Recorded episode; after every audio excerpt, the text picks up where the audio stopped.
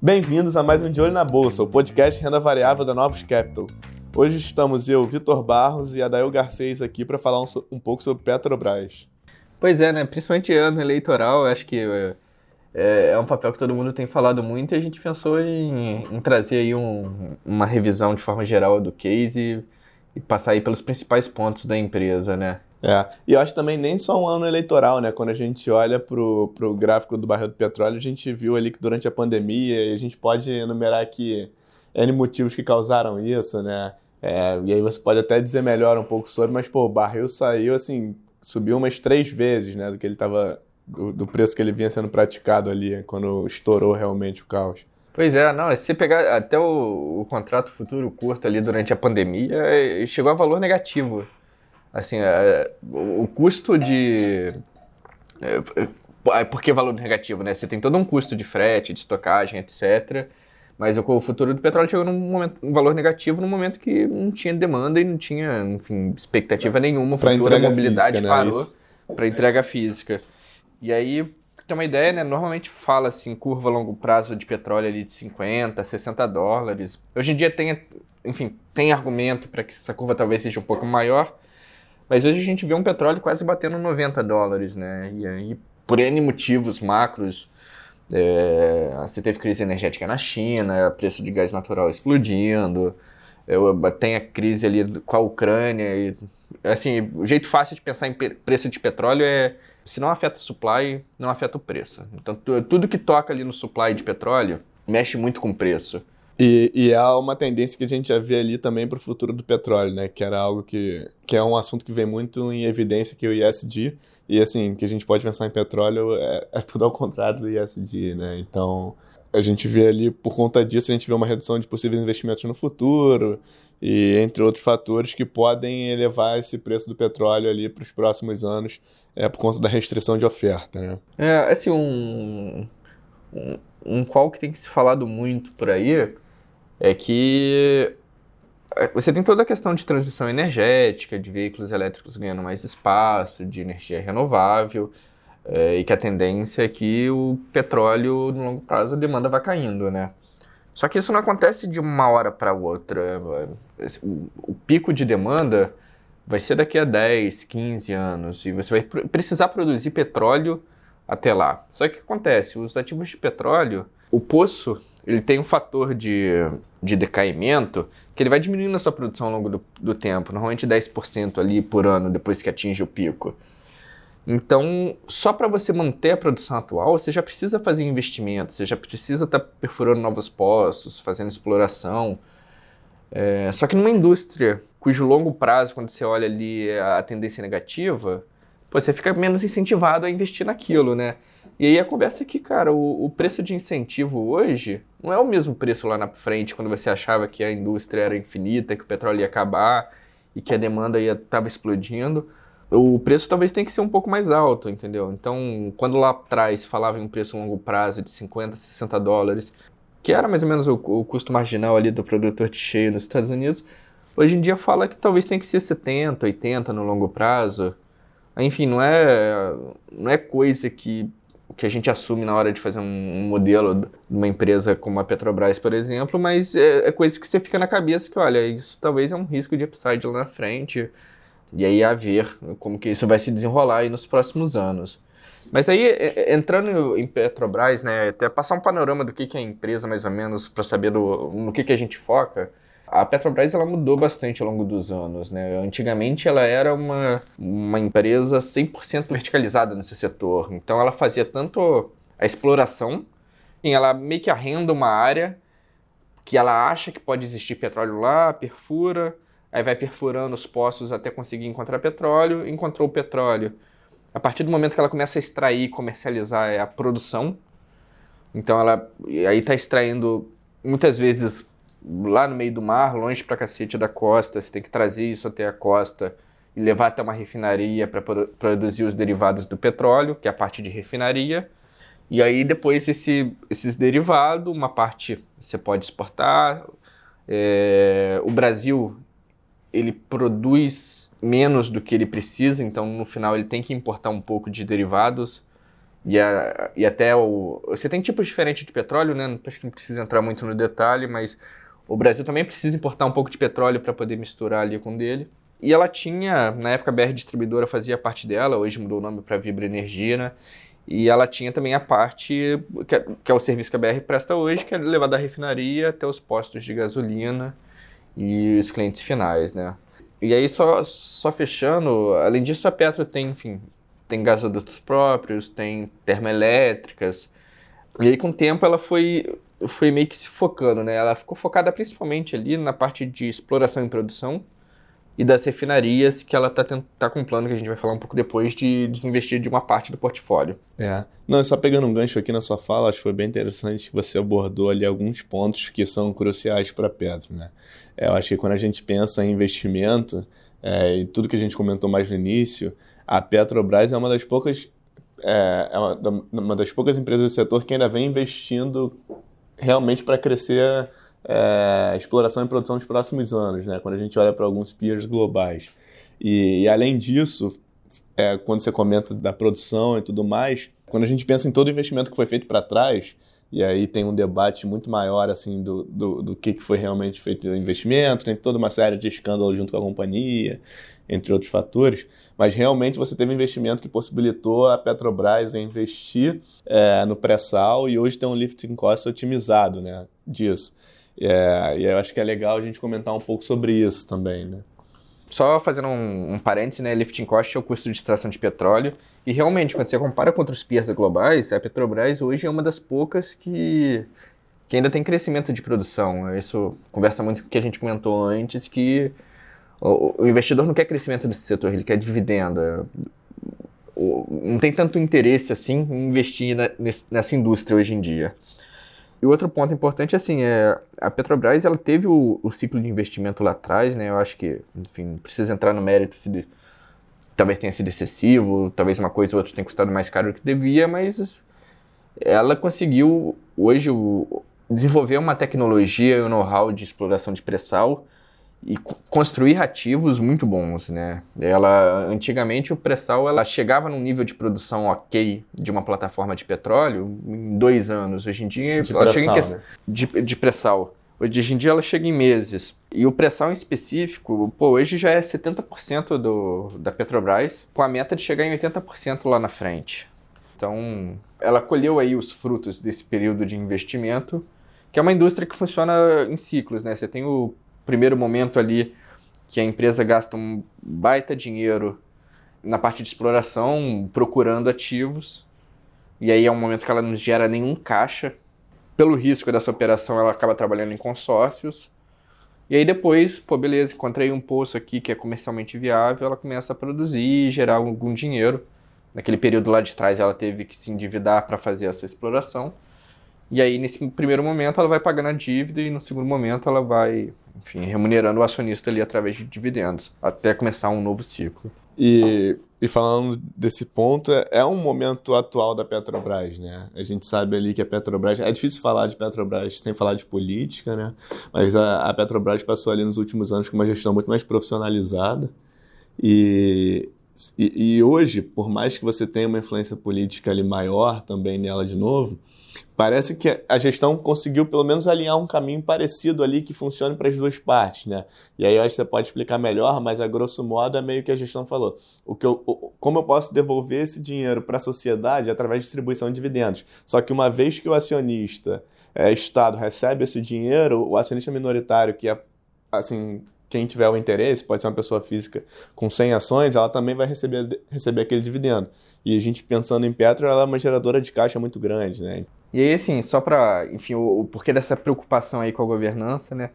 O, o Luna já é o 39 presidente da Petrobras. Você olha a história inteira da Petro, é como se ela tivesse um presidente novo a cada um ano e meio. Só, e aí, só fazendo um comparativo, né? Não é o mesmo período, mas uh, no Brasil a gente teve 38 presidentes. Então, é é uma rotação muito grande ali na, na gestão da empresa.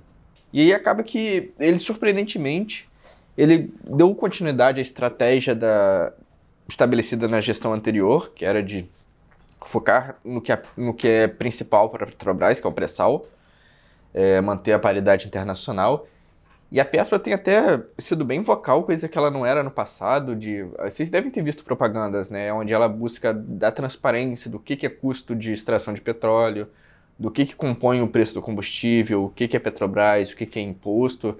Eu acho que ela tem conseguido ser bem clara e passar uma mensagem é, bem nítida é, para as pessoas, coisa que no passado ela ficava lá escondidinha sem, sem se pronunciar.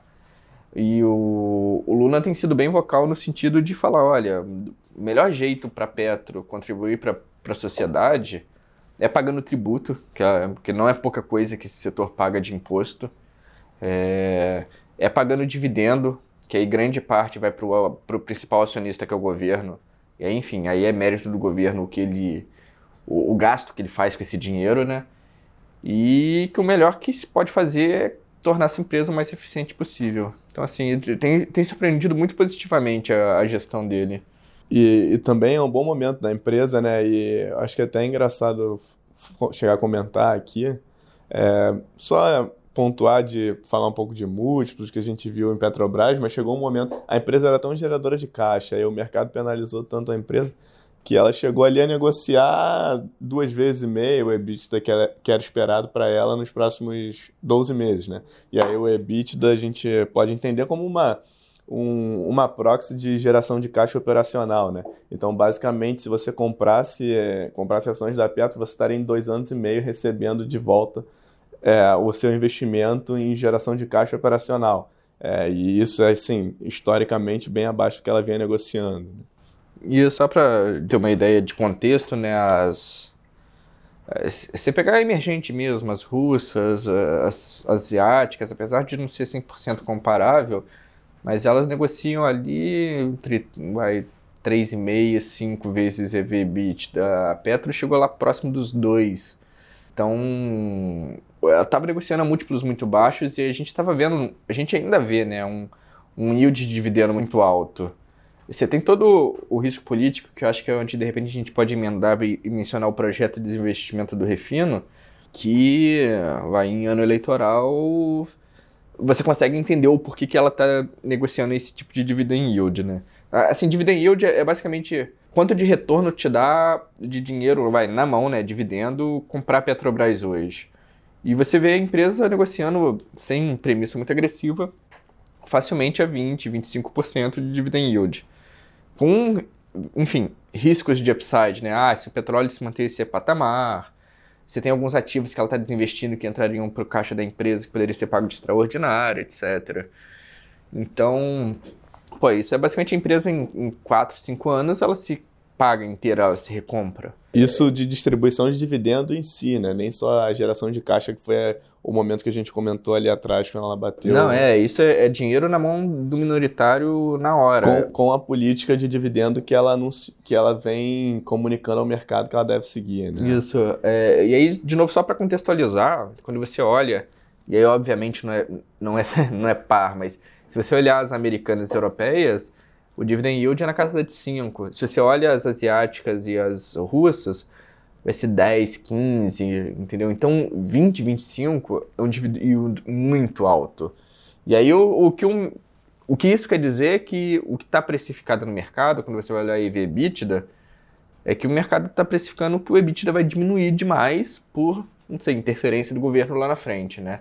Yeah. É, acho que o, o ponto é esse na hora de olhar para a Petrobras, que você tem que olhar pô, qual a probabilidade desses cenários e, o que, e qual o cenário que está precificado, né? Parece ter uma, uma, uma, certa simetria ali, que já tem muita coisa na conta.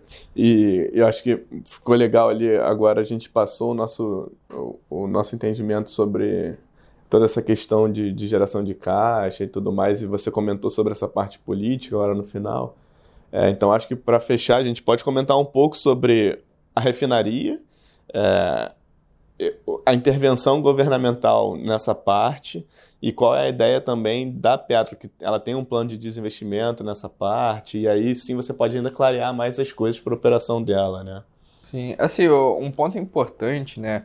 A Petrobras nos últimos anos, principalmente depois dos escândalos, ela fortaleceu bastante o estatuto, aumentou a participação de independentes no board, dificultou mais a, a questão. Assim, hoje em dia, você toma um baita risco na pessoa física mesmo, no seu CPF, dependendo das decisões que você tomar lá na Petrobras. É, você vê, às vezes, comentários de, de pessoas que trabalham lá que, assim, teve uma época pós-escândalos que ninguém queria assinar nada, porque porque você tinha um baita risco de, de responder na física, sabe? Então, assim, você teve várias mudanças para tentar fortalecer, dar mais robustez e, e tentar trazer um pouco mais de segurança para o investidor, mas no final das contas você consegue ser criativo com as coisas, sabe? E é, é muito difícil você fazer uma conta do, do que, que poderia ser feito de intervenção. Assim, no final das contas, é, é, é, é, um ponto ali muito macro político que, afeta muito a empresa. Mas e aí o, o que, que foi feito no passado de na hora com a Petro, né? Primeiro assim, construção de refinarias que os custos explodiram. Então aí o capex da empresa, né, o investimento foi lá nas alturas, a refinaria às vezes, ah, vou fazer essa refinaria por X, ela saía 10X. E o subsídio dos preços, né? Estima-se ali que entre 2011 e 2014 foi gasto em torno ali de, de 50 bi de dólar. Pô, a empresa hoje ela se ela negocia 80 bi.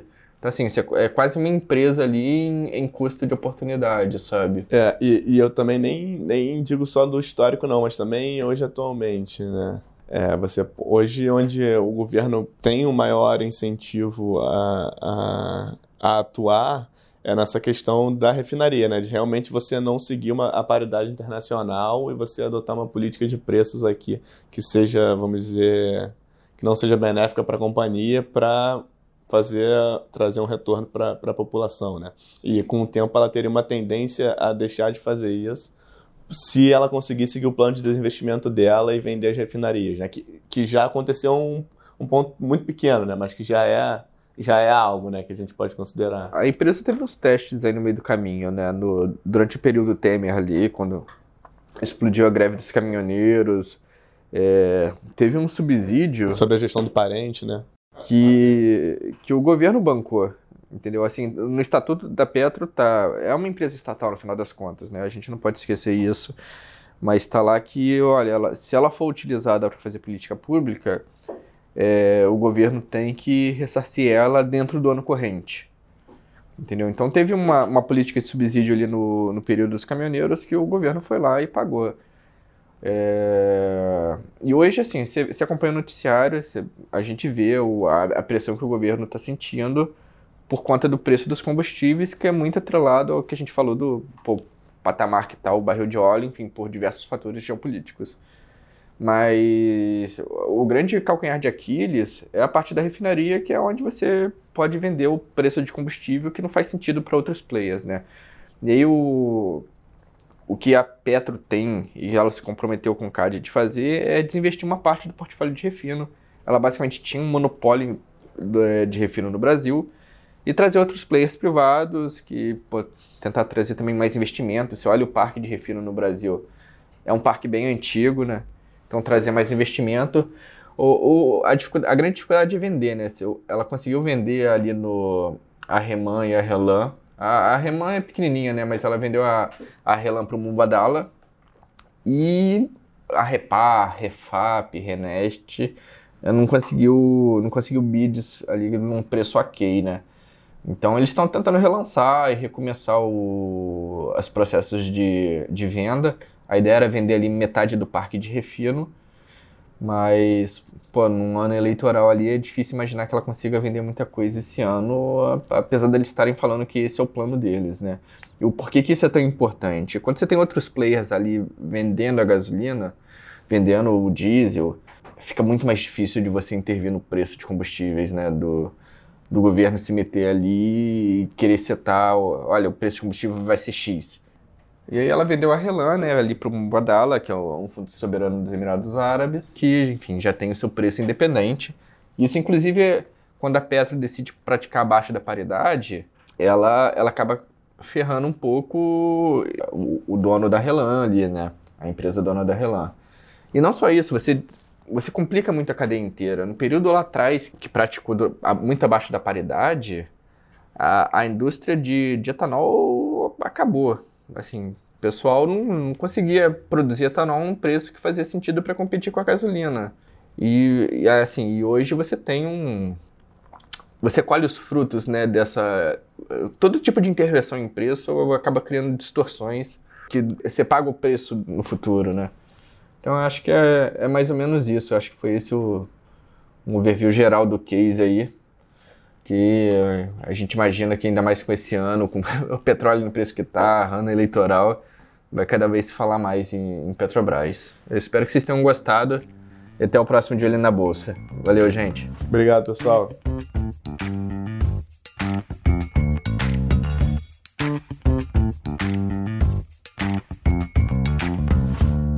A Novos Capital, gestora de recursos limitada, não comercializa nem distribui cotas de fundos de investimento ou qualquer outro ativo financeiro. Este podcast não constitui uma oferta de serviço pela Novos e tem caráter meramente informativo. A Novos utiliza informações de fontes que acredita serem confiáveis, mas não se responsabiliza pela exatidão de quaisquer das informações assim obtidas e utilizadas neste podcast, as quais não foram independentemente verificadas. Estas informações podem estar desatualizadas ou sujeitas a opiniões divergentes. Este conteúdo não constitui uma opinião ou recomendação, legal ou de qualquer outra natureza, por parte da Novos, e não leva em consideração a situação particular de qualquer pessoa. A utilização das informações aqui contidas se dará exclusivamente por conta e risco de seu usuário. Antes de tomar qualquer decisão acerca de seus investimentos, a Novos recomenda ao interessado que consulte seu próprio consultor legal.